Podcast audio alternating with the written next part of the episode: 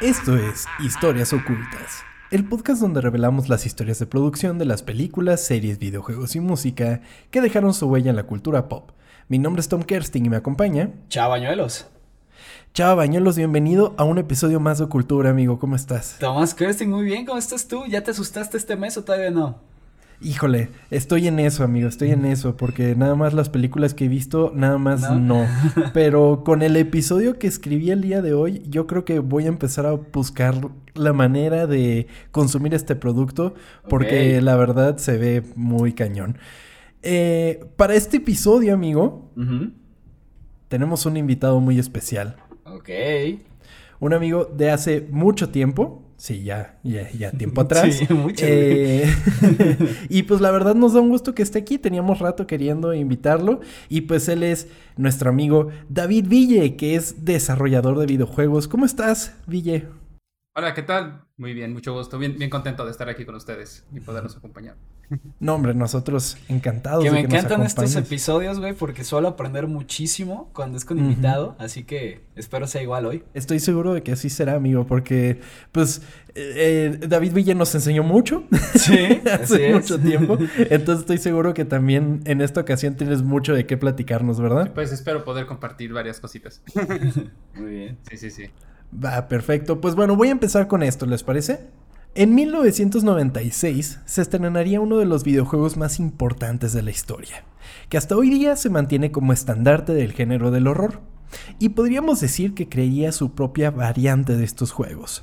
Hasta hoy día es una de las franquicias más importantes de los videojuegos, revitalizándose con nuevas iteraciones del mismo, con películas e inclusive series de televisión. Estoy hablando de Resident Evil. Sin embargo, este episodio no es dedicado al rey del survival horror, sino a su hermanito lejano, aquel que bajo la sombra de un gigante buscó su propio nicho y creció como el terror en cada persona que lo juega. Esta es la historia oculta de Silent Hill.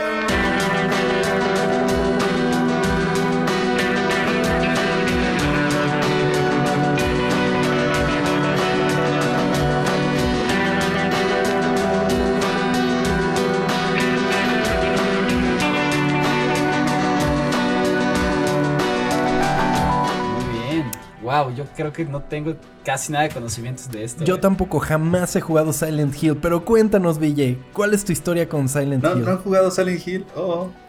Muy ¿No? poco, muy poco, la verdad. O sea, recuerdo casi nada. Yo ni siquiera lo he tocado, para ser sincero.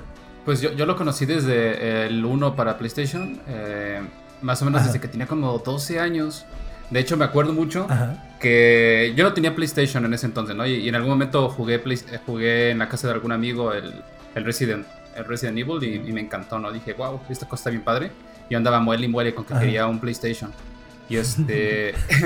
y en algún momento fui a casa de unos primos que tenían Play, fuimos de vacaciones.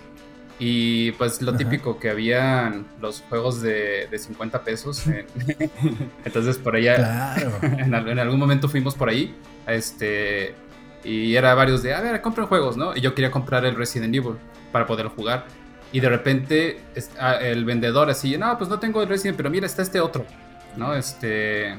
Y yo, ¿y esta cosa qué? ¿No? Y yo, o sea, ni lo conocía, ¿no? Ni, ni había escuchado de él. Y era, fue, pues yo tenía como 12 años por ahí del. Pues como del 99. Es del Una cosa así, 99. ajá, Ajá, como- el juego salió en el 99. Sí. Entonces, este, ya lo puse y wow, me encantó. Y hasta como un poquito tiempo después, como un año, no me acuerdo cuánto, este, que por fin pude tener mi PlayStation, ya por fin pude jugarlo completo y acabármelo. Ya, e- es que también en, en aquella época no era tan fácil como estar enterado de los videojuegos que iban a salir y de las cosas nuevas, ¿no? No, o sea, nada más por, por revistas, principalmente yo consumía mucho algunas revistas de... Ajá. ah, y el internet, pues, es- eh, o sea, sí había internet, pero no era tan, tan fuerte O sea, muchas cosas, ¿no? Claro, era el proto internet. Lo que se hacía era ir al tianguis y ver qué, qué este, portada te gustaba o cómo. Eh, pues yo hacía mucho, mucho eso en la, este, sí, en la, eh, bueno, en la época del Play 1, ¿no? Ya después, más o menos por aquí hubo una época eh, en, la- en el Play 1 que fue donde me cayó el 20 de que la gente desarrollaba videojuegos, ¿no? O sea, como que antes era eh, o sea, no sé, cuando era más niño, como tipo en la ca- las caricaturas de la tele, ¿no? Que simplemente le prendes Sí. Y este, el sábado por la mañana y pues ahí están y no te pones a analizar que realmente hay gente desvelándose haciendo ese trabajo, Sí, ¿no? sí, sí. Haciendo esa animación y para ti simplemente algo que sale de la tele. Sí, claro. Y muchos eran los juegos, hasta que de repente me dio como el, me cayó el 20 y dije, y yo me, me empecé a querer dedicar a desarrollar videojuegos. Ah. Dije, no, no me voy a meter el pie a mí mismo. Y así de golpe, pum, dejé de consumir cualquier cosa relacionada a piratería de videojuegos. Este, Ya. eh, y desde muy chavo, ¿no? Desde muy joven dije, no, o sea, no, no, no me voy a andar metiendo el pie a mí mismo. Pues sí.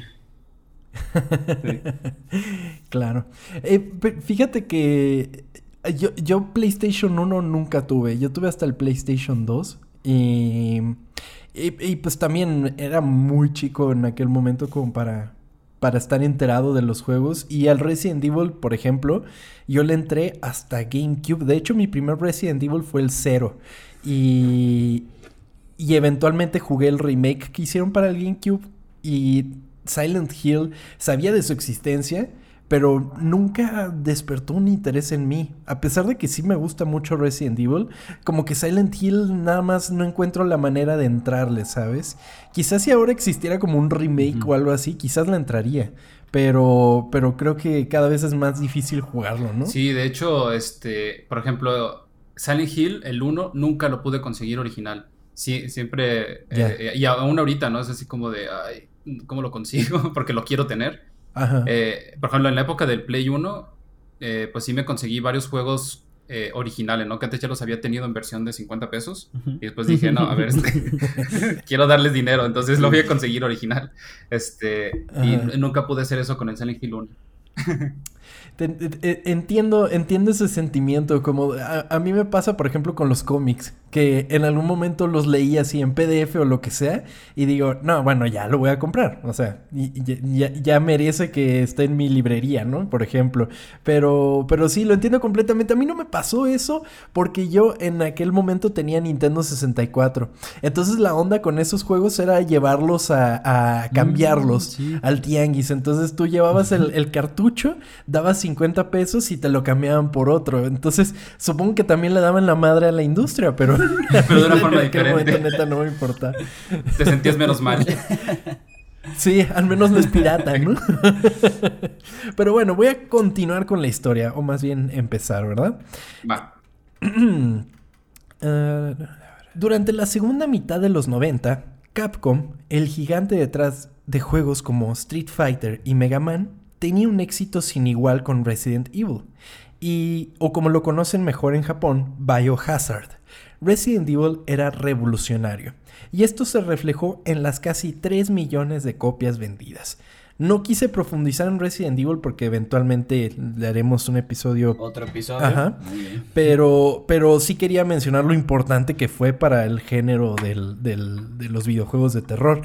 Era, era una cosa pocas veces vista, ¿no, Ville? Sí, de hecho, o sea, el género de terror es. O sea, es, es algo que, pues, no, no a todo, no llama tantísima audiencia, ¿no? Yo creo que ese es el principal problema, no, no llama a tantos. Este. Y pues. le- les costó trabajo al principio como empezar a darse cuenta que, ah, mira, esto vende. Pues es que, es que justamente el, el género del terror como que, pues para la época de los, de, de yo qué sé, 16 bits y todo eso, habría sido muy complicado de hacer. O sea, yo, yo he visto, por ejemplo, el juego de... ¿De qué era este de Jason? Y es así como de neta, eso era el terror para aquel momento, ¿no? Y como que quizás la evolución al 3D, o por lo menos el 3D como lo hacía Resident Evil, porque pues sus escenarios eran pre-rendereados, ¿no? Y nada más los monos eran en 3D. Sí, de hecho, eh, hay un juego muy viejo que se llama Clock Tower también. Este, Ajá. que ese también es uno de los precursores de, de, de juegos de terror. Y también, pues, Y, y- no sé, lo veo ahorita y ya sé así como, eh, como esto da miedo. Pero eso pasa con muchas cosas, ¿no? Sí, también las películas, por ejemplo. O sea, Exacto. Te toma, tomó mucho tiempo para que una película te empiece a dar miedo, pero, Pero sí, yo creo que es una evolución normal. Pues bueno, así en septiembre de 1996 comenzaría el desarrollo de Silent Hill en las oficinas de Konami Computer Entertainment en Tokio. Maldito Konami. Sigo molesto con Konami, perdón. Ahora vamos a llegar al maldito Konami. Vamos a decir mucho maldito. Konami durante este episodio. Pero bueno, Muy bien. en Tokio, eh, bueno, las oficinas de Konami en Tokio con una meta en mente. Crear un juego que se convirtiera en un éxito en Estados Unidos. Esa era su principal motivación, pegar en Estados Unidos. Es así como se crearía una división especial para el desarrollo del juego, que muchos consideran como el mejor equipo creativo de la historia de los videojuegos, el Team Silent.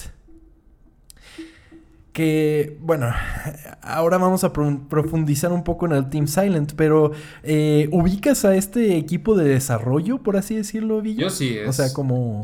Ajá. O sea, sí, es el, eh, la mítica historia, ¿no? Del- De, los creadores de Silent Hill y que es este como, como Ajá. un equipo de, de rechazados o inadaptados, Sí, este, que lograron hacer una maravilla, ¿no? Entonces, así como de wow. sí.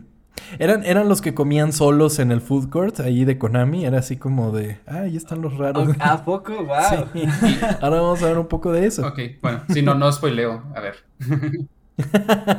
Si, me- si si- si me- se me pasa algo, menciónalo. Pero bueno, este equipo estaría formado por diversos empleados de Konami que previamente habían tenido proyectos fallidos o que estaban a punto de dejar la compañía. Entre ellos se encontraba Keiichiro Toyama, quien, era, quien sería el director de la primera entrega de Silent Hill, Masashi Tsuboyama, diseñador de escenarios, Masahiro Ito, diseñador de personajes y director creativo, y por supuesto el legendario Akira Yamaoka, diseñador de sonido del juego. Eh, pues bueno, como lo mencionamos, estos güeyes pues eran los recha. O sea, nadie los quería en Konami, no les estaban funcionando en ningún lado y Konami dijo, pues a ver, pon a estos güeyes a hacer el juego, a ver qué, qué- qué pueden hacer, ¿no? Sí, este. Y varios de ellos era su, prim- su primer juego eh, realmente grande, ¿no? Donde ya tenían como más controles. Eso también pa- pasaba mucho en esa época. Que, Ajá. por ejemplo, más o menos un poquito parecido con GoldenEye. También muchos de los, de los que lo crearon. mm, pues era su primer juego de ese tipo, el primer juego grande, el primer juego en 3D a veces. Y, sepa cómo lo hicieron para, para decir, ah, mira, aquí la atiné a la primera, ¿no? Y así como, wow. Para salirse con la suya, Sí, ¿no? para salirse con la suya. es que sí, justamente, es, es- yo creo que gran parte, o sea, por lo que estuve leyendo, gran parte de la libertad creativa que tenían era porque estaban justo en una transición entre generaciones, o sea, estaban dejando el 2D y estaban entrándole al 3D, lo que les permitió como explorar otras cosas y el hecho de que uno, na- a nadie le importaban en Konami y dos, no sabían bien qué era lo que estaba haciendo, como que les habrá permitido explorar un poco en otras cosas que eh, otros juegos jamás se habían dado esa libertad, pues. O sea, ni los estaban checando los jefes y era como. "Ah, Sí, lo más o menos, o sea, de hecho, ahorita vamos a ver eso. Konami era sumamente claro con sus deseos. Querían un juego que ganara el gusto del público americano y por lo mismo buscaban que el tono de Silent Hill fuera similar al de una película de Hollywood. Así que Ichiro Toyama exploró su amor por los aliens, el ocultismo y las películas de David Lynch para dirigir su juego bajo la petición de Konami, aunque este nunca había dirigido un juego hasta ese momento, como tú mencionaste. Yo, yo tengo una pregunta en cuanto a la dirección de un juego. ¿Qué, qué, cómo dirige una persona un videojuego? Porque pues una película como que medio comprende uno de que, bueno, tiene que decirle a los actores que está buscando y todo eso, pero ¿cómo logra un director de un videojuego dirigir un videojuego, Villa? De hecho, sí es mucho reto, principalmente porque existen eh, a grandes rasgos los dos equipos muy grandes, ¿no? La parte eh, de, pues, artística y la parte técnica. Entonces, eh, o sea, depende del juego, hay algunos que, que tienen más historia, otros que tienen menos historia, ¿no? Entonces, ese también es otro, otro aspecto. En la parte de historia, pues yo creo que es muy similar a cine, ¿no? O sea, toda la parte, especialmente si tiene cinematics, si tiene, este, pues que el guion, el guion bueno, es un poquito diferente también, por, porque a veces tiene muchas branches en lugar de ser tan lineal como el cine. Claro. Este, pero ya en general, combinar a todos toda esta, todo este equipo, eh, pues sí es un reto. Este, normalmente suelen haber más como directores también por áreas, ¿no? Como director, eh, o sea, como uno general que lleva, o un grupo, a veces también es como por comité, como un grupo que lleva la, la dirección de todo el proyecto y hay encargados a veces específicamente por área que ya llevan a su, a su equipo. Este. Ya, y como que todos les rinden cuentas a, a un solo creativo, ¿no? Sí. Sí, sí, sí. Ya, ok. Y a la hora de hacer un videojuego, Ville, ¿qué es lo que más disfrutas? El resultado final. o sea, sí, porque esa es realmente la razón por la que a mí me gusta hacer juegos, más, más que el proceso de hacerlo, que pues también, o sea, a veces se disfruta y es padre y todo, pero me gusta que sea algo que le puedo dar, que le puedo picar un botón y empiezo a jugarlo y me divierto, ¿no? Este, o ver a otras personas divertirse con el juego. O sea, a mí me, encanta mucho eso, el, el, que, o sea, yo, yo personalmente, ¿no? Es donde ya, ya encuentro más, más gusto. Este, y pues yo estoy metido en, en áreas eh, tanto técnicas como artísticas, entonces eso también, porque a veces me empieza a frustrar mucho estar solo, eh, no sé, solo codificando, ¿no? Solo programando y de repente quiero hacer algo más artístico, entonces me doy mi break y hago cosas de arte. ya. Sí. Ok, qué chido. De hecho, alguna vez escuché que, y ahora que mencionas lo de la parte creativa y de la parte técnica, escuché que hay dos, o sea, que, que hacer un videojuego hay de dos sopas. O tienes una historia muy chingona que contar, o tienes una dinámica tan divertida que tienes que hacerlo al juego y crear algo alrededor de esa dinámica. ¿Eso es cierto?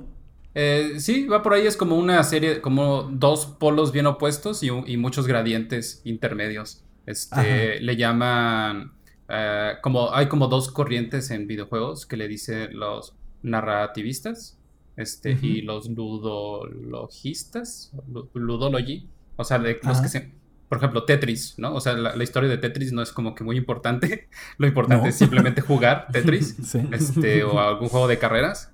Y hay otros juegos donde casi casi nada más es puro point and click o nomás elegir una opción, pero todo lo demás es pura historia. Esos son como los dos extremos más, más, opuestos. Y un montonal de, de, versiones, ¿no? En intermedio. Por ejemplo, pues algunos juegos de Kojima, que de repente así hace el switch bien cañón a veces como entre que, ah, esto es juego y ahora agarra tus palomitas y relájate durante una hora. Sí, o sea, no vas a tocar ningún botón durante dos horas. Ay, Dios, ya vamos a llegar a Kojima. Eh, sin embargo, los integrantes del Team Silent estaban cansados de que sus ideas se sintieran alejadas de la visión de la empresa y constantemente se sentían desplazados de la misma. Esto provocó que prontamente Konami perdiera la fe en el juego, cosa que sería positiva dándole mayor libertad a los desarrolladores al no ser tan observados por el ojo crítico de la misma empresa. Esto llevaría al Team Silent a experimentar con sus ideas, entre ellas jugar con las emociones del jugador. Oye, ¿por qué no los despidieron y ya no entiendo? o sea, si no les hacían caso, no les gustaba lo que hacía, ¿por qué los tenían ahí? Buena pregunta, amigo. Pues, eh, decisiones empresariales, yo qué sé. A lo mejor les quedaba poquito de contrato o algo así, no, sé. Sí, así de, a ver, pues, ¿qué hacemos? Eh, pongan a estos a hacer algo, ¿no? Y, no, y aparte, no son decisiones fáciles, este, desde el nivel de producción, ¿no? O sea, porque a, pesar de que fue en esa época, aún así costaban varios millones realizarse, claro. ¿no? Claro, y más en una tecnología, pues entre comillas, nueva, ¿no? Una cosa en 3D y Konami tan acostumbrado a las cosas, eh, pues, 2D. O sea, porque me pongo a pensar en las cosas que hacía antes Konami. Ellos hicieron Contra, ¿no? Eh, si no sí, me equivoco. O, sea, eh, también Castlevania. Contra y Castlevania, por ejemplo. De hecho, pues el Konami Code es este, pues de Contra. Claro. Sí. El Konami Code, es cierto. ¿Tú sabes del Konami Code, Chava? No. Bueno, nomás es en general este un ya, ya actualmente hay muchísimos juegos que lo implementan como una especie de homenaje. Sí, como pero un easter egg, ¿no? Como un easter egg, ajá. Eh, eh, y en su época, de hecho yo en mi, en mi perfil de WhatsApp tengo el Konami Code. Este, este, pero es básicamente una serie de botones que lo utilizaban para debuguear, para testear en, contra. Como era muy difícil el juego, lo ponías y trataba, me parece que 99 vidas cada vez que lo ponías. Este, Y lo usaban los developers, ¿no? Para andar jugando y, no, no, arrancarse los cabellos. Este, Y se quedó en el juego, la gente lo encontró y lo, fueron metiendo en muchos juegos como para tener ese modo Dios o, o cheat code. Y ya actualmente hay un montonal de, este, creo que en Google también, creo que lo puedes picar y también le aparece en, Netflix, también lo podías poner. Este... Chido. Sí, en un montonal de lugares. Y, y, o sea, en sí es jugar una versión de bug del juego, ¿no? O sea, eh, eh, ¿estás, estás jugando otra versión del juego? No, depende del juego, es como lo aplican. Este, pero el, según yo, como lo hacían originalmente, el, eh, y de hecho ni siquiera estoy seguro si fue contra el primero que lo puso. Este. Pero era que te da, era el mismo juego, nomás te daba un montonal de vidas extras. ¿Y cómo lo descubrieron los, los fans? O sea, literalmente picándole los botones a lo loco. Eh, a, veces sí, pero a veces también este, en revistas o cosas así, eh, pues algún developer ah, habla, suelta la voz, se corre por ahí y de repente llega una editorial ah. y ya alguien, ah, miren, este, existe este truco. Y, Sí, antes del internet. Que hubo uno, por ejemplo, en, un juego de, de, Yoshi's Island, tiene una especie de parecido como a Konami Code, como un codillito así.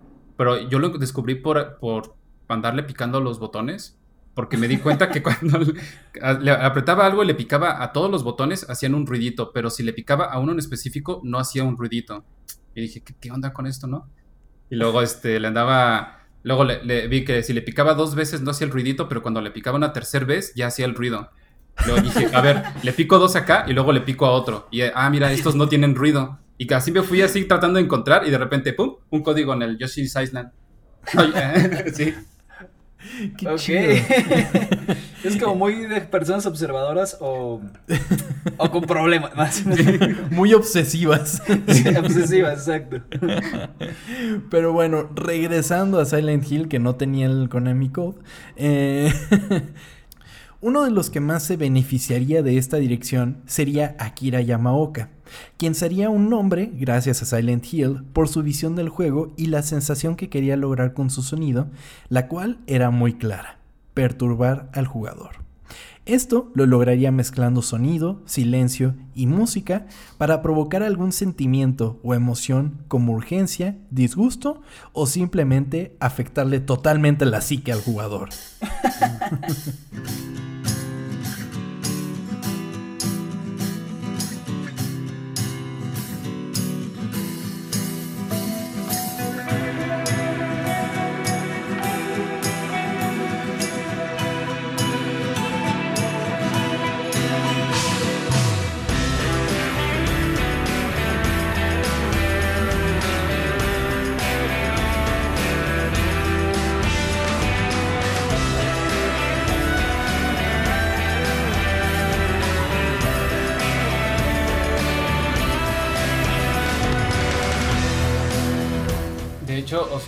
Akira Yamaoka, no, o sea, mis super respetos. Este, yo creo que no hay semana, por lo menos, que no escuche un buen rato el soundtrack de Silent Hill.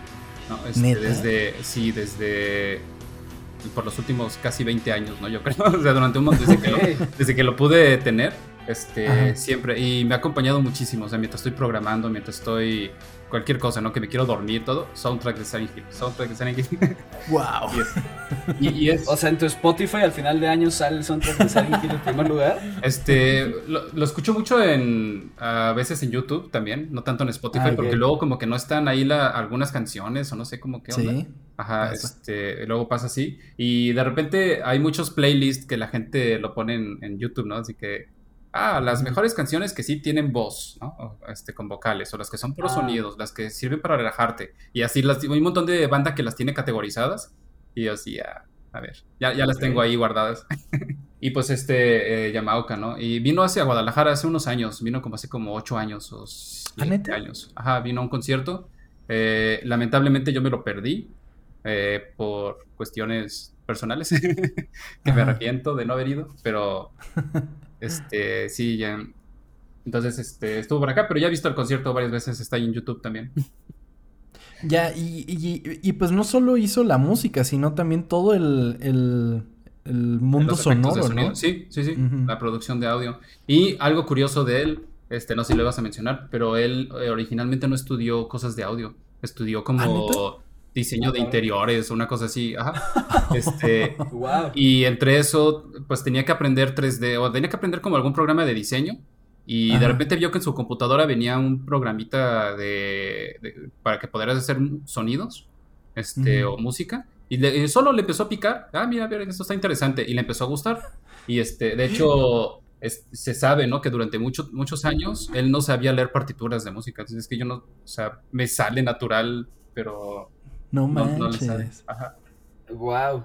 El Yamaoka jugando con el Garage Band, ¿no? Así de... Sí, ajá, como- Que, que, que, o sea, voy a meter un poco de reggaetón, pero así es un poquito la historia de Tiny, güey. El Neta, igual tampoco abrió- sabe leer música, no me sorprende. No, o sea, no, no, ahorita sí ya. Pero eh, cuando empezó así, igual fue así de que abrió el programa así sin querer y dijo, a ver qué es esto, y empezó a hacer beats de, de reggaetón, güey. Bien cabrón. No, hombre, queda claro que no necesitan preparación para eso. Pero bueno, continuando, eh, una de las dinámicas que se permitieron explorar es el miedo a lo desconocido. La trama se hizo intencionalmente vaga y contradictoria para dejar su verdadero significado oculto y hacer que los jugadores re- reflexionaran sobre partes inexplicables. Sí está bien rara la historia, ¿no? De Silent Sí, Hill. eh, eh, la del 1 está muy rara también. Y Ajá. Digo, no, no sé qué tal lo vas a mencionar, pero eventualmente, eh, conforme fueron saliendo juegos, algunos tienen un poco más relación con otros, este, algunos son más como si fuera una serie de antología, ¿no? De, de que, ah, este es, a ver, otros personajes y así, ¿no? Y, y algunos se desvían un poco más y entonces como que la, la línea de historia en Silent Hill es, o sea, como que no tiene un orden en muchas cosas. ¿Nos podrías hacer como una tipo sinopsis o algo así, así rápido, del primero? Eh, bueno, no sé si yo, si Tom la iba a, No. a contar, ¿no? Ah, ok. Este, pues mira, o sea, en general, empieza el juego con que es- está un papá en la carretera, va, va con su hija de noche, de repente ven algo y este, pierde el control del carro y choca, ¿no? Este, ese es como el cinematic del intro inicial. Este, y cuando se despierta, no está su hija en el, en el asiento del copiloto. Y este, y ya está todo lleno de neblina y se pone a, a buscar, ¿no? Así de que, a ver, ¿dónde está mi hija? Eh, conforme va avanzando la historia, empiezas a ver cosas de que había una secta, que, este, que estaban tratando de revivir a un demonio y eh, como Ok. empiezas a ver como cosas así, este, ya bien macabras. Este, y de, de hecho también tiene varios finales, este, como que ningún final, o sea, no hay un final canon específicamente. Bueno, bueno, sí hay un, técnicamente hay uno porque después hubo una secuela. Este. y Tiene cuatro finales distintos por lo que estaba leyendo. Sí, y este. Depende de cómo estuviste jugando. Este. De repente hay algunos el final, que le dicen como que el final bueno, el final malo, y así, ¿no? Como depende de qué tan. eh, pues sí, de algunas de las Como en cosas. Bioshock, ¿no? Algo así. Eh, Y también tiene el final de broma. Este, El- donde el de los salen aliens, ¿no? Extraterrestres, sí. Ajá. Ok. Sí vi ese Donde- final y fue así como, de, ¿qué pedo con esto? Que, que está el, en ese final, este, pues tienes que hacer varias cosas, tienes que encuentras como una gema, como un ítem, creo, y lo tienes que utilizar en varios lugares específicos durante el juego. Y ya cuando lo usas en algún momento, llegan unos ovnis, secuestran al personaje, a, este, y cuando vuelves a jugar, cuando vuelves a jugar un juego nuevo, creo, tienes este, una pistola, eh, creo que sí es una pistola de rayos láser, una cosa así. Ok. Ok.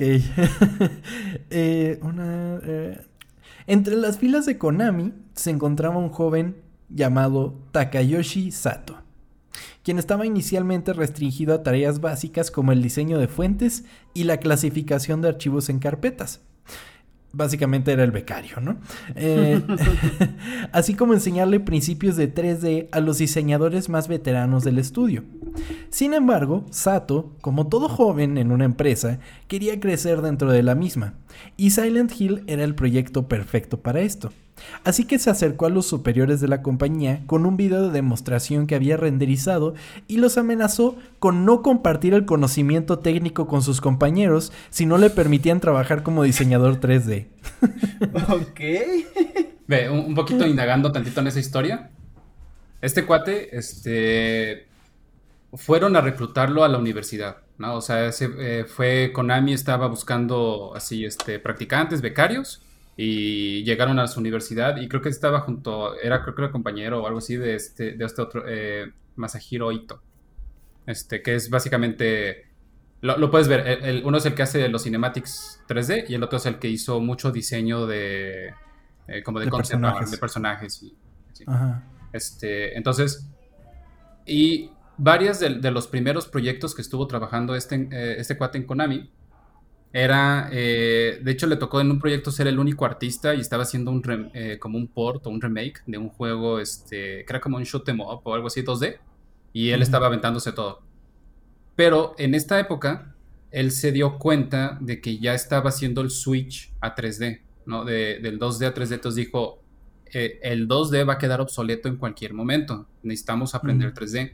Y ese cuate se puso a aprender en su tiempo libre 3D, por eso él sabía eh, y era de los pocos que sabían eh, en, esa, en ese entonces. Eh, por ahí está la anécdota de que él que trabajaba como, para ese juego en el que él era el único artista, trabajaba como 15 horas diarias en esa cosa. Y en las noches se ponía a aprender 3D, ¿no? O sea... Este, ¿Y cuando dormía? Sí, o sea, es, una historia bien cañón de este cuate. Y, más adelante se pone más cañón todavía. Este, sí, de hecho, ahora voy a contar algo de lo workaholic que era este güey, pero sí, continúa, perdón. Y entonces eso fue lo que pasó, que otros miembros del equipo, especialmente gente más grande, este, que tenía, que nada más habían 2D, de repente le pedían ayuda, ¿no? Le pedían, oye, este, ¿me puedes ayudar con esta cosa? Y me puedes ayudar. Y a veces eh, les explicaba o a veces él hacía algunas cosas. Y los otros se tomaban el crédito. Eso es algo que le caló así muchísimo, que, que la... Sí. Ajá, y aparte eh, en Japón hay pues mucha cultura de, de respeto hacia los mayores, ¿no? O, entonces, así que si el, o sea, entonces, si el mayor dijo que lo hizo, aunque tú eres más joven y, tú fuiste el que lo hizo, pues le creen al otro, ¿no? Este, Entonces, eh, y, eso fue lo que, lo que pasó, que él quería eh, trabajar en un proyecto, él quería, estaba entre o trabajar en Metal Gear o trabajar en Silent Hill, que estaban la par haciéndose. Este, y por eso hizo el, el video de demo, de, miren, esto es lo que sé hacer, este, y si no me dejan trabajar en un proyecto más grande, este, ya no les voy a explicar nada a, a, mis, superiores, ni a, los que vengan a preguntarme. Ya, poniéndolo así, pues tiene, tiene, toda la razón, ¿no? Sí, totalmente. Los chantajeó, pero pues no había de otra. Y espero le hayan subido el sueldo, ¿no? Si era el único que sabía hacer eso, güey. Pues... No, o sea, habían otros que, sabían hacer, pero pues sí, no ah. habían tantos, ¿no? Que supieran hacer el 3D, sí. Ah, ok. pues bueno, así con, e, con ese video dijeron, arre, éntrale a Silent Hill, pues. Y mira, justo como lo estamos platicando, Sato era el chavo de las ideas innovadoras. Y en lugar de crear ilustraciones de los personajes, directamente se metió a modelarlos. Dijo, yo, yo los hago en 3D. Ya. Eh, le, dio a cada uno eh, características propias distintivas, pero hizo que Harry, quien es el protagonista del juego, fuera así sumamente neutro, o sea, que no tuviera nada en particular, ya que quería evitar que los jugadores interpretaran el juego como que es un personaje aparte, o sea, él quería que cada quien le diera su significado propio a qué es lo que le pasa al protagonista. Y sí, es, es así el, Harry también, o sea, es muy neutro y otros personajes están más detallados y te transmiten más emociones. Claro, o sea, e, él, él, se basó en la idea esta que tenía el, pues el Team Silent de que, o sea, el jugador tiene que interpretarlo todo, cosa que pues es bastante innovadora para el momento. Sato seguía siendo visto como un colaborador menor en el juego y buscando cambiar esto, se ofreció como voluntario para crear todos los cutscenes del videojuego él solo, lo que lo llevó a dos años y medio viviendo en la oficina del equipo de desarrollo. Ese también tiene, tiene su razón. Bueno, no sé si lo vas a platicar. Sí, eh, principalmente para renderizar las escenas del, o sea, los cutscenes en las 150 eh, computadoras de sus compañeros después de que estos se iban del estudio. Ya terminaban su día, yo ya me voy, aquí se rompió una taza y este güey llegaba y a ver, déjame poner en red todo esto para hacer el render. de, esta, de esta cuestión de los cinematics, también es este otra donde tuvo también otra riña con sus superiores, este, porque o sea, él hizo el, el, el demo, ¿no? De, de los cinema, del cinematic de, de cómo se podría ver. Y ok, va, les gustó. Dice, pero eh, no lo, le dijeron así, no lo puedes hacer tú solo, necesitas ayuda, ¿no? Y te vamos a poner a fulanitos de tal, ¿no? Y él les decide, sí, pero ellos no saben 3D, ellos saben, o no, ellos saben menos que yo, ¿no? Entonces voy a terminar yo haciendo el trabajo de ellos o asesorándolos. Verga. Y además, como ellos tenían mayor rango en la compañía o, ma- o- o más antigüedad y- o más grandes, él iba a salir como el asistente de ellos. Y entonces fue lo que le caló y dijo, no, a ver, ¿cómo este, yo voy a salir de asistente de, de alguien a quien yo estoy, este, ¿cómo se llama? O sea, que yo estoy básicamente asesorando, yo estoy haciendo todas las cosas. Entonces dijo, ok, la única forma en la que tú puedes salir con el crédito de, de que tú hiciste los cutscenes, así, es que seas el único que lo hace y que no haya nadie más. Entonces te lo avientas y él va, Jalo. jalo. ¡Wow! Sí, entonces fue por eso, fue porque él quería que el crédito saliera, o sea, él quería tomar el crédito. No, sí. ¡Wow! Le resultó, al final de cuentas sale Sí. ahí, porque justo viendo el, el- porque me causó mucha risa que tuviera el final de Aliens, y me puse a verlo y enseguida salen los, los créditos y ahí sale enorme su nombre, ¿no? Sí, y solo ahí de CGI, este, es este cuate. Y así de- Sí. Y ¿Y si, si quedaron bien? súper chidos, y especialmente para la época, fue, son, o sea, aún ahorita hay varios que se ven muy padres. Es sorprendente, sí, lo Wow. que hizo este cuate. Por ejemplo, eh, mucho fue con mocap eh, para las animaciones de los personajes. Este, pero como la tecnología en ese entonces no estaba tan chida para hacer mocap facial, él dijo, no, no vamos a hacer el mocap facial, yo lo voy a animar a mano las expresiones de cada quien. Y las expresiones faciales, así, están muy padres. Hay una escena este, donde hay una chica que, eh, bueno, básicamente como se muere, se da cuenta que, bueno, es una escena así medio rara, le empieza a salir sangre a la chica y, bueno, hay una chica, pero la- las expresiones de esa escena donde, el- donde la chava se da cuenta que realmente está como muerta y está así como, Mm. y empieza como a entrar en shock y está así como toda sacada de onda, está bien chido, bien padre. sí. O sea, Ok. Cuánto Sí. amor al arte. Sí, y, y ganas de salir adelante, la neta, pues qué cañón, Sí. qué cañón. Mis respetos al señor Sato. Sí, no, o sea, para mí es, es una inspiración bien cañona este cuate. Este, digo, es, está obviamente el, el problema, ¿no? De la que actualmente existe de la cultura del crunch, especialmente en la industria de los videojuegos. Sí. Este, y pues sí es un gra- grave problema, pero en este caso, eh, o sea, no lo considero tanto así como ese de crunch, porque de entrada no fue tanto obligado, sino que él se metió el, eh, el problema solo. Claro. Y, este, y más lo veo así como, pues, trabajo de pasión, ¿no? Así de... Sí. ¿Cuántos años tenía cuando hizo eso? Ay, no Estaban bien chavos, tenía como, tenía como 25, una cosa así. No manches. Es que, es que justamente han, han salido reportes, por ejemplo, hace poco se le armó grande a Rockstar por Red Dead Redemption, así que te- tenían semanas de no sé cuántas horas continuas los trabajadores y pues es eh, como, como tú lo mencionas, yo creo que es muy distinto, a- o sea, que te obliguen de que, güey, ni pedo, o sea, ponte la playera, ¿no? A- Ahí van las pizzas. Ah, ah, sí, ahí van las pizzas y, y chela, ¿no? Pero, pero, pero es muy distinto, yo creo, en este sentido. Como tú lo dices, es un trabajo de pasión al final de cuentas.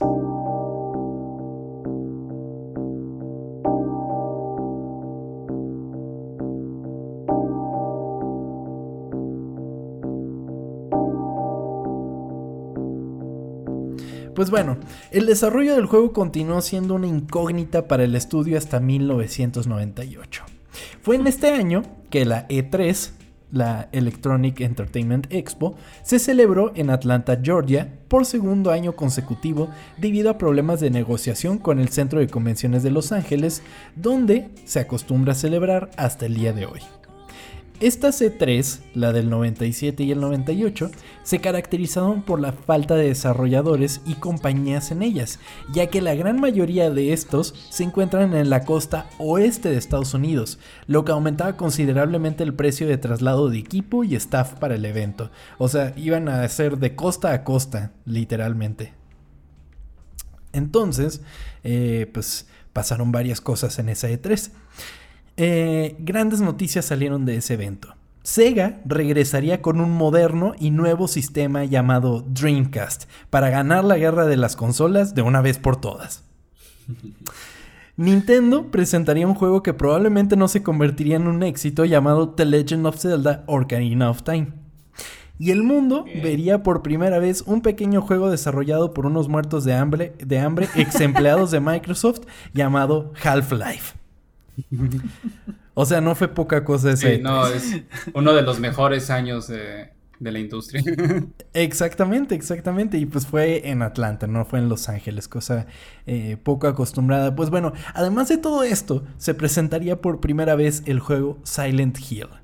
Y el juego recibió ovación del público, le, le, le dieron, o sea, aplaudieron muchísimo y así, como cuando te enteras que en, en, en el Festival de Cannes, que tiene ocho minutos de ovación esta película parados y que no sé qué, ah, pues fue un puedo así, o sea, de todo el mundo amó Silent Hill, muy cañón. Konami sabía que tenía algo bueno entre manos y destinaron más personal para el desarrollo del juego. Ahora sí, ya, no, ya le hicieron caso, pobres cabrones. Y, y desde ahí empezó a correr la, la leyenda urbana de que este cuate se estaba aventando a los cinematics solo. Y así de que, "Guau, ¿neta? ¿Una sola persona? Una sola persona está haciendo todo eso. Qué cosa. Pero bueno, así un año después se lanzaría Silent Hill como exclusiva para PlayStation en Norteamérica el 23 de febrero, febrero de 1999 y en Japón el 4 de marzo del mismo año. Cosa rara porque pues generalmente cuando son juegos japoneses es al revés, sale primero en Japón, pero pues ahí se ve la intención que tenían de que fuera un juego para Norteamérica, totalmente. ¿Tú sabes si, en, si Silent Hill en Japón es grande, Ville? Eh, también es, también, o sea, también es grande, pero sí le pegaron muy bien en este, en este lado del charco. Y Ajá. también hubieron varias cosas que, ¿cómo se llama? En, en esto de que querían atacar al mercado eh, americano, ¿no? Eh. Por ejemplo, el, la voz, este, toda la actuación de voz, este, Silent Hill, la mayoría de los juegos japoneses, en, eh, en general muchos, los hacen en Japón, bueno, en japonés, perdón, los hacen en japonés y luego los traducen al inglés. Este lo hicieron en inglés y después lo Ah. tradujeron a japonés. Este, entonces todas las actuaciones de voz y todo, el, el original es el inglés. Y se nota también mucho que de repente hay, hay, por ejemplo, hay un Castlevania, ¿no? Hay algunos diálogos en japonés, en inglés que se nota que están así como que escritos bien, como bien raros, ¿no? Así como de que nadie habla así. Y muchos Como de que esos los metieron a Translate, ¿no? ajá, como que los metieron al Translate y, y muchos es básicamente por eso. Eh. Y en este, en esa época, la actuación de voz se sintió muy, o sea, si tú lo comparas, por ejemplo, también con Resident Evil, que a él le pasó eso, lo hicieron en, en japonés y luego lo tradujeron al inglés. La actuación también es, es horrible, Sí. la actuación de voz. Y este, Sí, y esa es muy de buena. hecho hay muchos memes al respecto. Y también, por ejemplo, algo bien interesante del, del look en general de juego de Silent Hill eh, está basado en un montón de clichés de gringos. Porque era como que lo que estos co- conocían, ¿no? Así de, pues yo nunca he estado en Estados Unidos. este, y, y, por ejemplo, hay Un güey comiendo hamburguesas. Sí, la, la escuela que sale se parece mucho a la de la película, bueno, está súper basada en la película de este Daniel Schwarzenegger, la de Detective en el Kinder. o- Ah. Ajá. Y la- sí, hay tomas que son así igualitas, así tal cual el screenshot. Este, y pues es porque era de donde se informaban, ¿no? De películas, de, de cosas así. Y pues creo que así es Estados Unidos. Estereotípicamente gringo, Ajá, ¿no? sí. Entonces el juego es así súper estereotípicamente gringo, pero no les molesta eso. Súper bien. Pues bueno, continuando con la historia, porque todavía falta un cacho de la historia de Silent Hill. No termina con la presentación del primer juego. Pues bueno, el juego fue recibido favorablemente por la crítica y vendió más de 2 millones de copias, convirtiéndose así en un greatest hit de PlayStation. Esto llevó a Konami a obviamente desarrollar una secuela. Así, en cuanto terminaron de desarrollar el primero, dijeron a darle el segundo y volver a encontrar el éxito en la franquicia. Así, con el desarrollo de Silent Hill 2 en puerta, el Team Silent se volvió a unir, mientras que el primer Silent Hill fue un experimento que buscaba descubrir qué se podía hacer mediante la creación de un juego donde el misterio era el principal protagonista, el Team Silent hizo un esfuerzo consciente para incluir elementos como una historia romántica y emociones humanas que puedan fácilmente convertirse en terror. ¿Jugaste el Silent Hill 2? Oh, claro que sí, un montonal de veces. Creo que lo compré tres veces. ¿Neta? ¿Por qué? Este, porque salieron varias versiones. Este, Ah. Yo pensé Entonces- que el mismo tres veces. sí, no, era, o sea, como que el mismo, pero de repente era que. Ah, que la versión que ahora tiene un escenario extra viene. Este, no, y, y el 2 es, es el favorito de muchos, ¿no? Ese es como el, eh, eh, ahí está la, la disputa entre el 1 y el 2. Creo Ajá. que el más exitoso comercialmente y todo fue el 1. Eh, Financieramente, principalmente porque les costó menos hacerlo. Y el éxito fue wow, ¿no? De repente. Para el otro le metieron un montonal de dinero y todo. Y también tuvo éxito, pero proporcionalmente o financieramente ya no fue tan grande.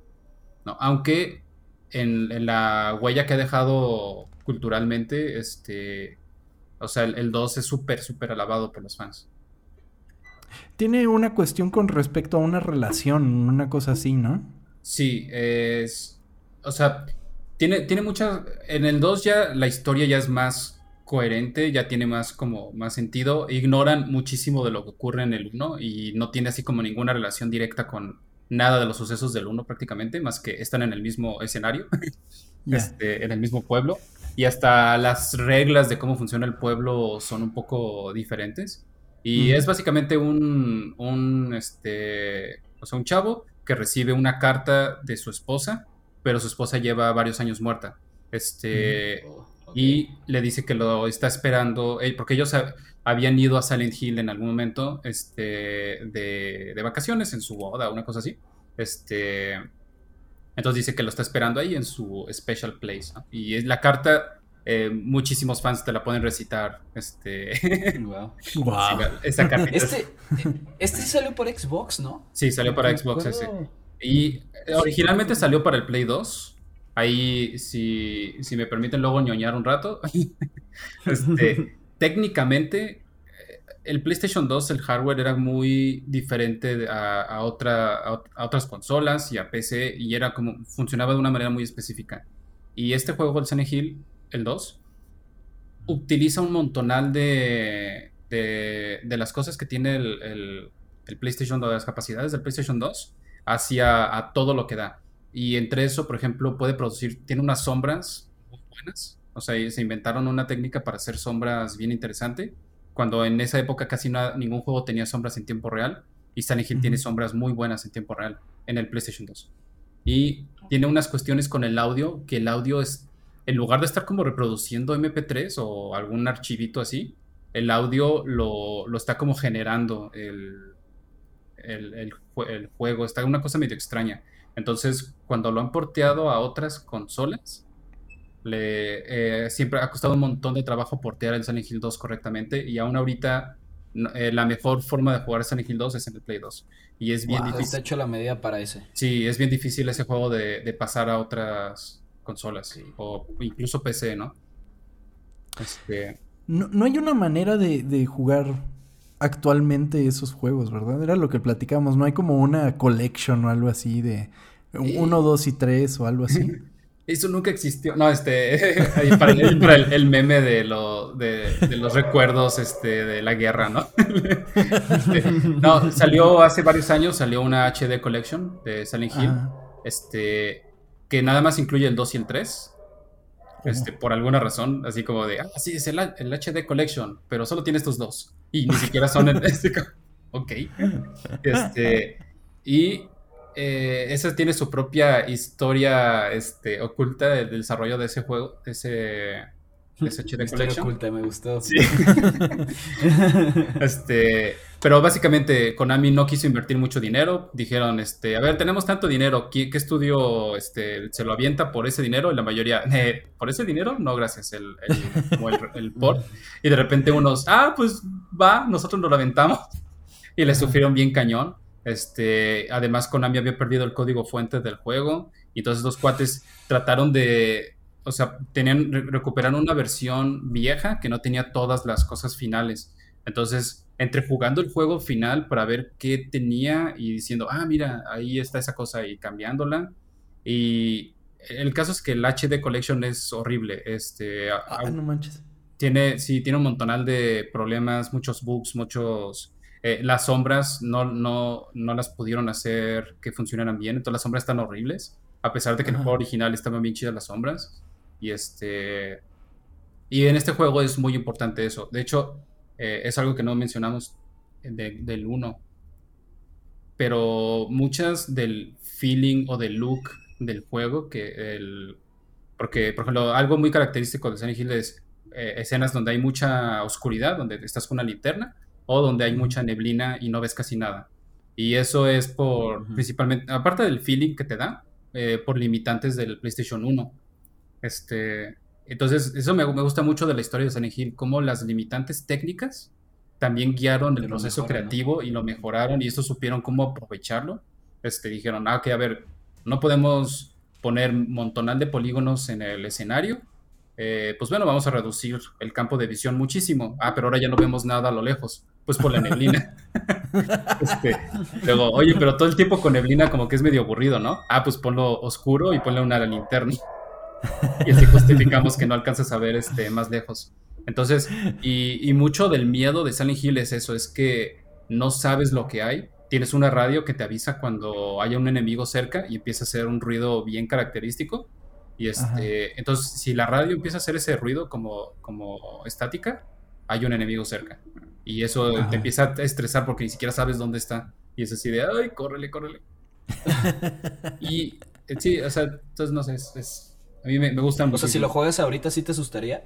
Sí, yo creo que sí. Porque aparte, el, e incluso el 1, o sea, yo creo que el 1 este, el, tipo de texturas tan baja resolución que tiene y, y los gráficos tan pixeleados y así, te, despierta mucho la imaginación, ¿no? O sea, te, sí, entonces, eh, si, te, si, te, clavas en el juego, no necesitas realmente ver así que la textura eh, eh, tiene así súper sangre y todo. De hecho, en muchos juegos más modernos de Sunny Hill que llegaron a ocurrir, donde ya son texturas, este así como bien claro, ¿no? Ves, aquí está la sangre, aquí está el todo, de repente ya se siente como, pero ves el que está todo pixeleado y dices, en la madre, eso está bien nasty.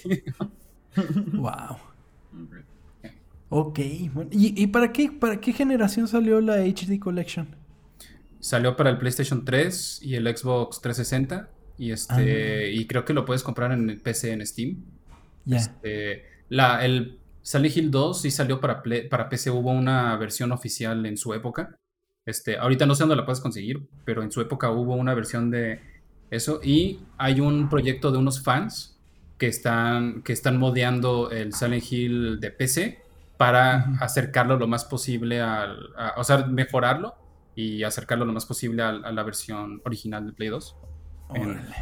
y está muy bonito ese, es el Silent Hill, este. Ay, no me acuerdo cómo le llaman este, pero bueno, existe esa versión, este, como buradeada. Y ese tal vez es el que recomiendan ahorita, que si nunca lo has jugado y no puedes, ese o en emulador de Play 2. De hecho, parte de lo que causó que el juego obsesionara a los jugadores en todas partes fue su enfoque en el horror emocional, que en lugar de dar al jugador sustos baratos, los afectó a un nivel mucho más profundo, el emocional. Los desarrolladores decidieron ir aún más lejos y usar el sonido como factor de miedo con Yamaoka, afirmando que él había estado haciendo sonidos que los humanos no pueden escuchar con frecuencias muy altas o muy bajas y desde este aspecto creando una sensación de miedo. Esta innovación puede verse como la marca registrada de los desarrolladores que estaban constantemente dispuestos a ampliar los límites de lo que se podía hacer dentro de un juego. ¿Es esto cierto? Sí, eh, de hecho, por ejemplo, en. Bueno, eh, tantito en Silent Hill 1, si agarras el soundtrack, eh, no sé, hay como tipo cuatro o tres canciones que sí parecen canciones y hay como 10 o 15 que son como puros trastes pegándose o metales, este, y como maquinaria o como cosas así bien, hay algunas así como bien estresantes que es así como de, qué loco está eso. Para el 2 ya el soundtrack ya tiene un poco más de forma de, de música. Ajá. Este, tiene varias cuestiones curiosas que hicieron con, por ejemplo, los pasos. Eso yo recuerdo que era algo en su época. Este, fue así de, wow, le explotó la cabeza a todos. Cada que el personaje hace pisa eh, al caminar en el Silent Hill 2, hace ruidos ligeramente diferentes. Y en su época era así como, no están reproduciendo el mismo archivo de, De de paso paso. una y otra vez. Y- Paso.mp3, ¿no? Ajá, sí. Este, y tiene así, por ejemplo, tan solo de pasos, tiene un montonal de, de variantes de pasos, ¿no? Y tiene un sistema que con, con dos bocinas estéreo te simula como si tuvieras el eh, surround system. Y eh, esa es una tecnología bien rara que tiene ahí el Silent Hill 2. Este, o si tenías un equipo surround también lo podías poner así. De hecho, en, en- en esa época teníamos un home theater en, en casa y lo jugaba así, el Silent Hill 2. Era hermoso el, o sea, el, el audio. este, escuchar hacia atrás de ti un algo, este... no, era bien padre. Así te eleva también el juego, ¿no? Como el, Sí. el Senua's, güey. El, te, te dicen que tienes que usarlo con Ah, ¿el Hellblade? Por, ajá, el Hellblade.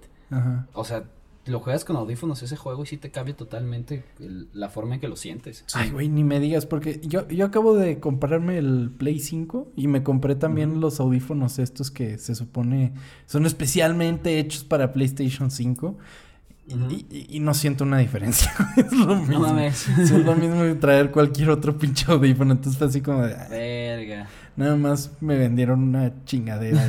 maldita mercadotecnia. Pero bueno, regresando a Silent Hill. Eh, sin embargo, a pesar de ser el punto culminante de la serie, ya se estaban comenzando a formar grietas dentro del equipo. Varios miembros ya se habían ido junto al director después de Silent Hill 1 para trabajar en la igualmente aterradora franquicia Siren, poco antes de que se lanzara la secuela de Silent Hill. A pesar del éxito del juego y de tener un presupuesto más alto para la tercera entrega de la serie, Team Silent redujo el tamaño de Silent Hill 3, reduciendo el equipo de desarrollo de 50 personas a solo 40. Pues bueno, decidiendo volver a sus raíces, en Silent Hill 3 se respeta el culto al primer juego, mientras se mantiene el horror emocional personal para crear lo que muchos consideran la entrada más aterradora en la franquicia. Silent Hill 3 entregó algunos de los momentos más aterradores jamás puestos en los videojuegos y provocó que la gente tuviera pesadillas en los años venideros.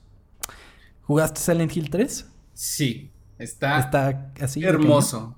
Eh, a mí, Ok. De hecho, eso es algo muy, muy que tal vez me van a escuchar muchas veces decir, ¿no? De repente, porque yo, yo considero hermoso Silent Hill y tú lo ves así todo lleno de sangre y todo oxidado y así, este, pero siento que pasando un poco esa, como el primer este, bloque de gore, que, que luego a veces ni es tan gore Silent Hill, o sea, como que el gore no es tan importante, pero es, no sé, la, la sensación, ¿no? Así, para mí yo, lo, yo lo, lo veo mucho como una obra de arte y específicamente en el 3 se nota que ya perfeccionaron muy bien en cuestión artística, por ejemplo, los escenarios del 3, este, o sea, perfectamente hay muchos que son demasiado surreales, demasiado extraños y es así como, wow, esto, es- esto podría estar en una pared de un museo, ¿no? Y actualmente, a pesar de que el 3 también salió en la época del PlayStation 2, este, el modelado de los personajes, la, la animación, en ese ya casi no tenían eh, casi ningún cinematic que era este, prerendereado, todo era en tiempo real. Sí tenían como que el modelo del juego medio, como, como medio poly o low poly y el modelo de los cinematics también corriendo en engine, pero más, más detallado, ¿no?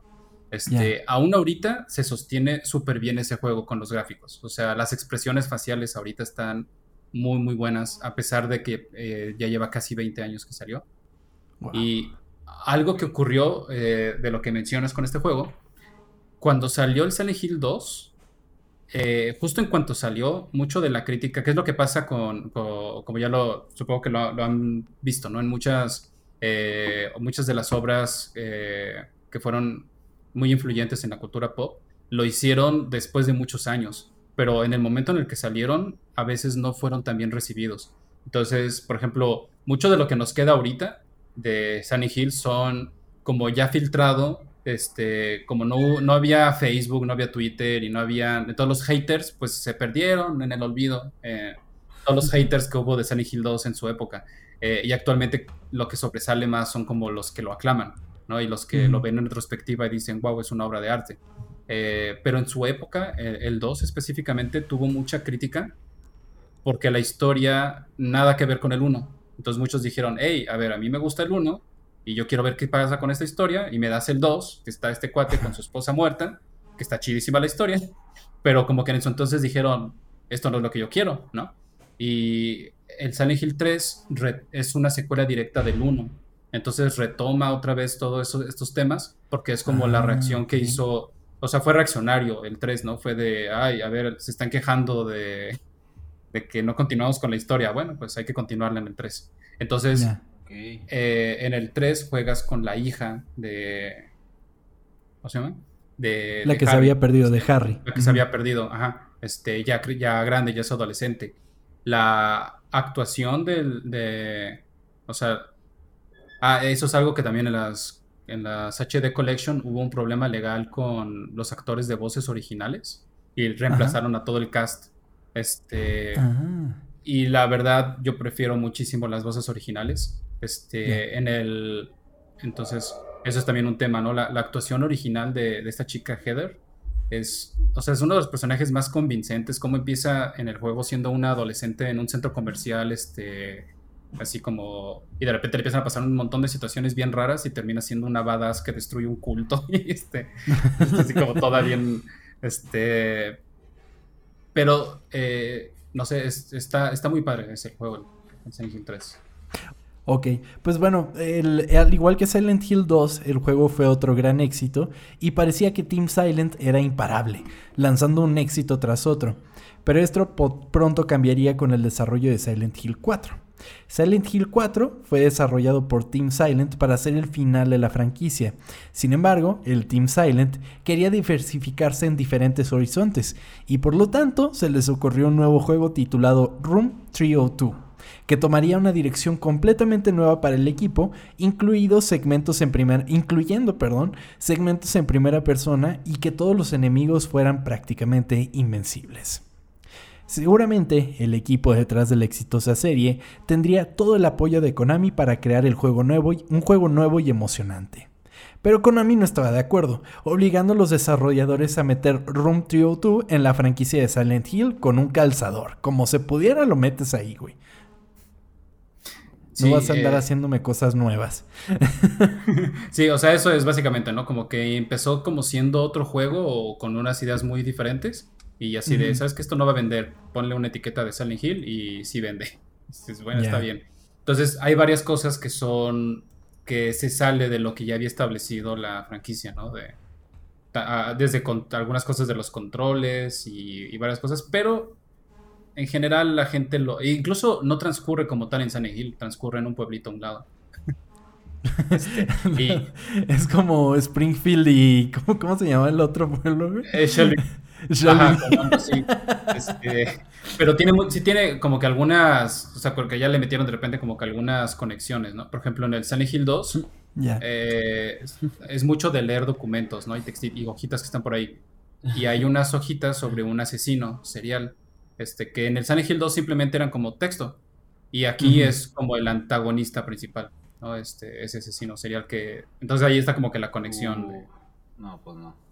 Con el con el universo. Sí, al menos eso parece. Pero bueno, el juego en sí fue el primero de la serie en experimentar críticas promedio y solo fue un éxito leve, y muchas personas se sintieron decepcionadas por lo que habían recibido.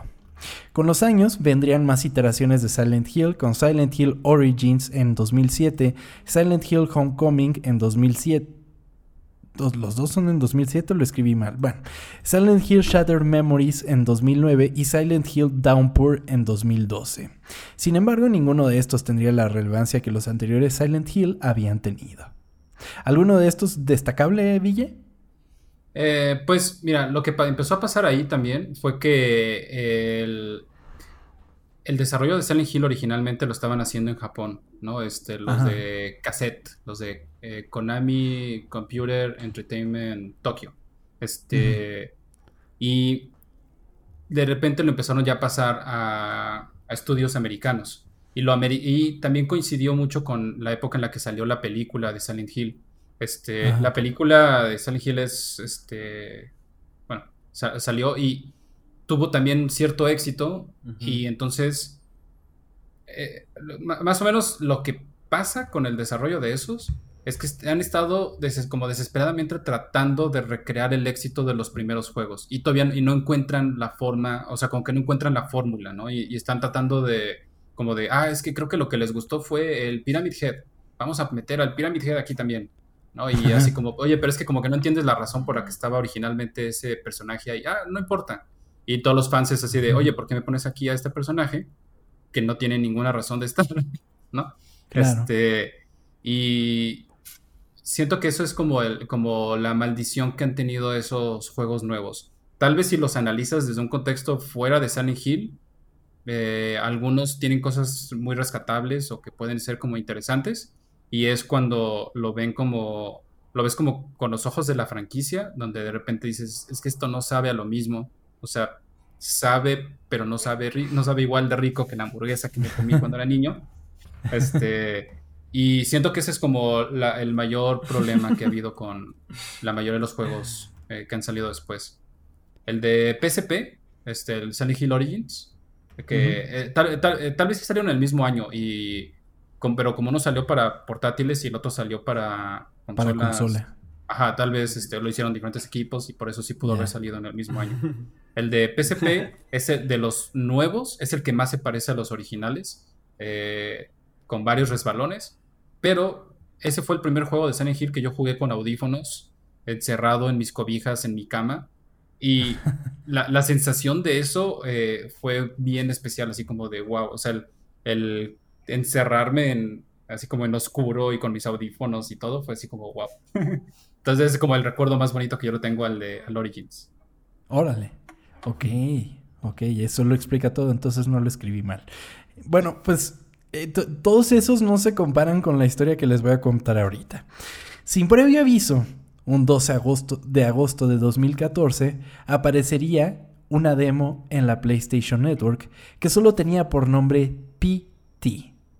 Esta demo contenía una calidad de fotorrealismo pocas veces antes vista, una dirección sin igual, una historia compleja y una sensación de tensión que cautivaría a críticos y jugadores por igual.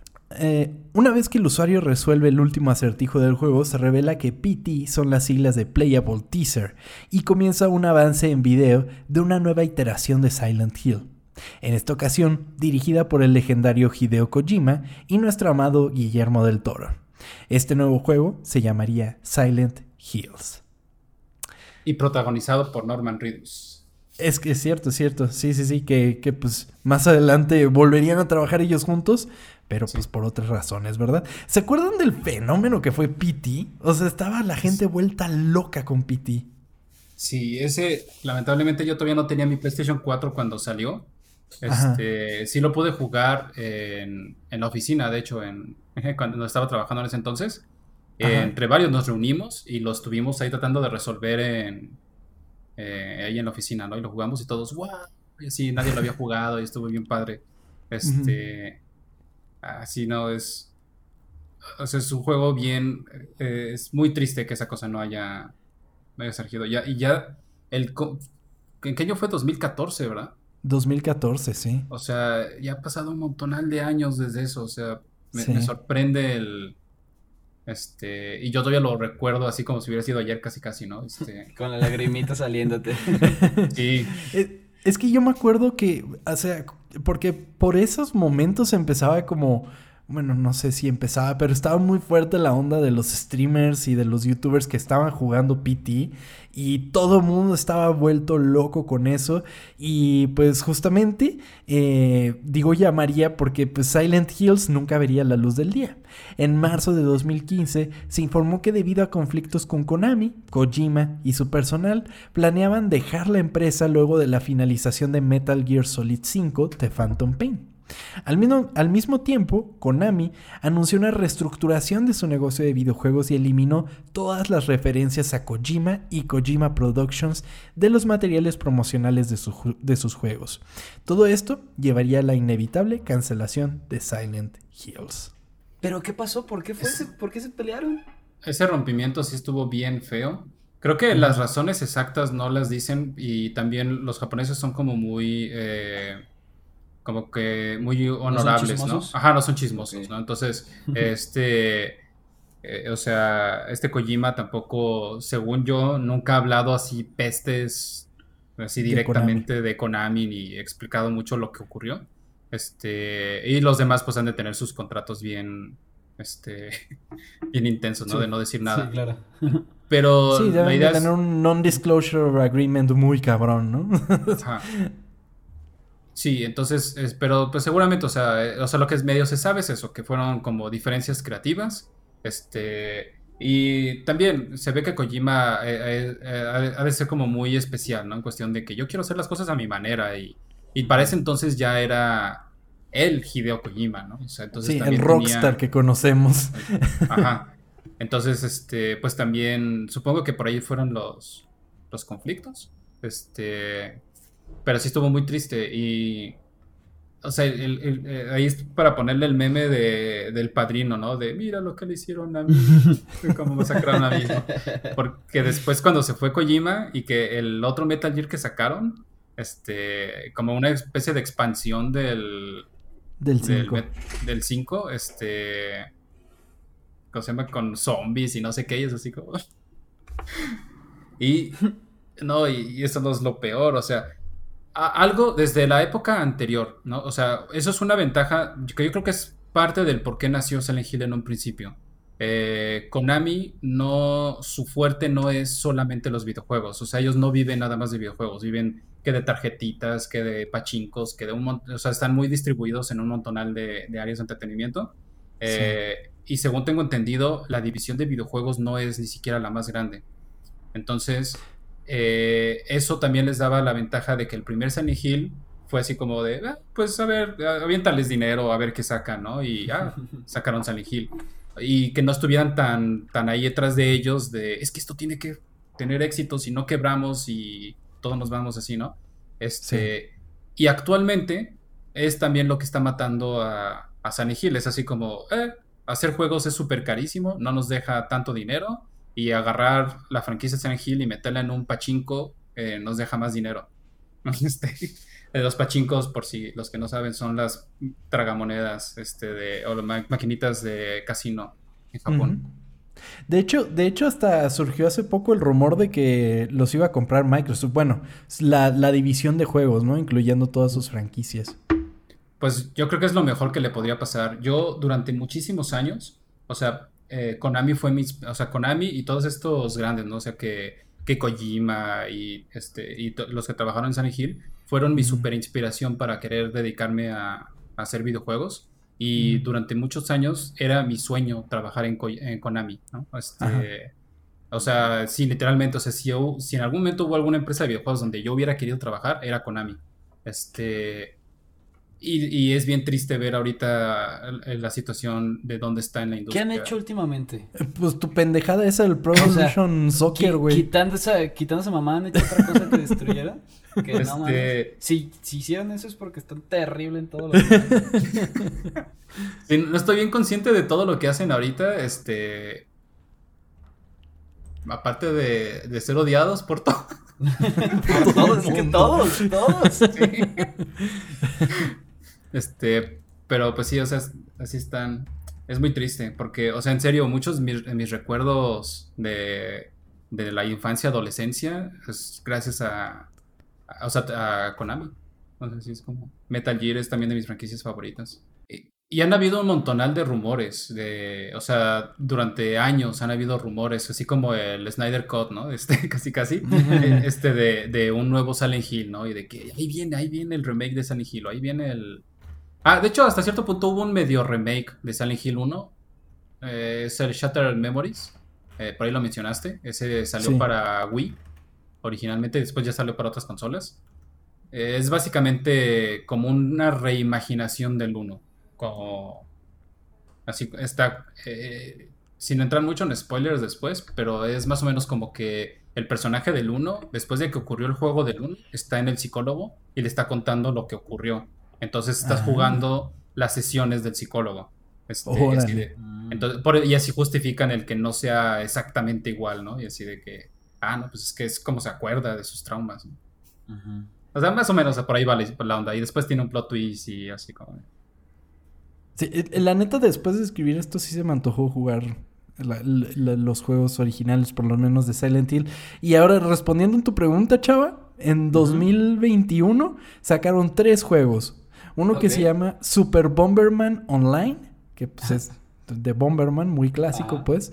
Eh, Yu-Gi-Oh! Master Duel, que ellos hacen las tarjetitas de Yu-Gi-Oh! O sea, les ha de dar una buena feria. Y pues la chingadera esa de eFootball, amigo. No mames, no, pues. Neta Verga. les vale madre su división de videojuegos, claro. Pero cabrón, güey. ¿eh? No. Sí. Y pues, ajá, dime. No, ajá, exacto. O sea, necesitan un Disney que los compre. Sí. Totalmente, porque, porque, porque, o sea, tienen franquicias bastante reconocidas de videojuegos. O sea, Metal Gear, eh, Castlevania, eh, Bomberman. Contra. o sea, Contra, por ejemplo. O imagínate que, el- que le dieran un, un revamp a Contra, algo así. No manches. Pero sí, bueno, eh, maldito Konami, como todo el mundo dice, ¿verdad? No, y por ejemplo, eh, si te interesa mucho también esto del Sunny Hill, la historia del Sunny Hill 2 eh, tiene mu- mucha, o sea, este, se puede hacer un análisis enorme sobre la historia del Sunny Hill 2, este, que afortunadamente nuestro amigo Chan ya lo hizo. este, bueno, eh, sus videos es como medio viejo, ¿no? De tener como unos tres años, que lo sacó. Ajá. Este, y él mismo menciona, ¿no? Que él no, no juega muchos juegos de terror, no, no son su género favorito. Y este, y jugó el Silent Hill 2 y le hizo, le hizo un video. Y este, eh, entonces, ¿cómo se llama? Ay, perdón. O sea, bueno, eh, o sea, jugó el Silent Hill 2, le, eh, le llamó tanto la atención y hizo el video y el análisis y de que la historia dice, wow, o sea, todas las metáforas, toda la... Y, o sea, tan solo eso yo creo que es muy interesante, aunque no seas como muy fan del, del género de terror. Este, O sea, vale mucho la pena darles una... O por lo menos ver el video de Para darles una visitada a Silent Hill. Pues bueno, si algo nos enseñó la historia de Silent Hill, es que por muy marginados que seamos, podemos lograr cosas grandes. Aunque la expectativa de nuestros superiores esté por los suelos y tengamos que arriesgar nuestro tiempo, al final todo tendrá sus frutos. A menos que estés desarrollando algo para Konami. Esta fue la historia oculta de Silent Hill.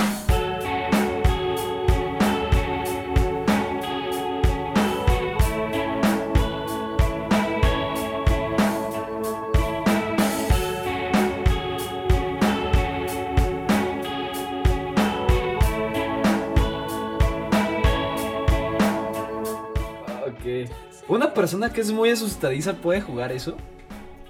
Eh, O ni de pedo. Sí, es que, por ejemplo, Silent Hill, excepto por uno que otro, pero casi no tiene jumpscares. Es más como, es más como tensión lo que La te produce. atmósfera, ¿no? La atmósfera. Este, de hecho, hay una anécdota eh, con mi hermano, este, jugando Silent Hill el 1, que estaba él encerrado en su cuarto con, en algún momento, este, pues con las bocinas y todo bien clavado, y estaba solo en la casa. Pero llegó mi tía, que pues tenía llaves de la casa, llegó y, y gritando, ¿no? Así que, hola, hola, ¿hay alguien? Este, y así, y le abrió la puerta del cuarto, y mi hermano así pega el grito, así de, estoy súper asustado.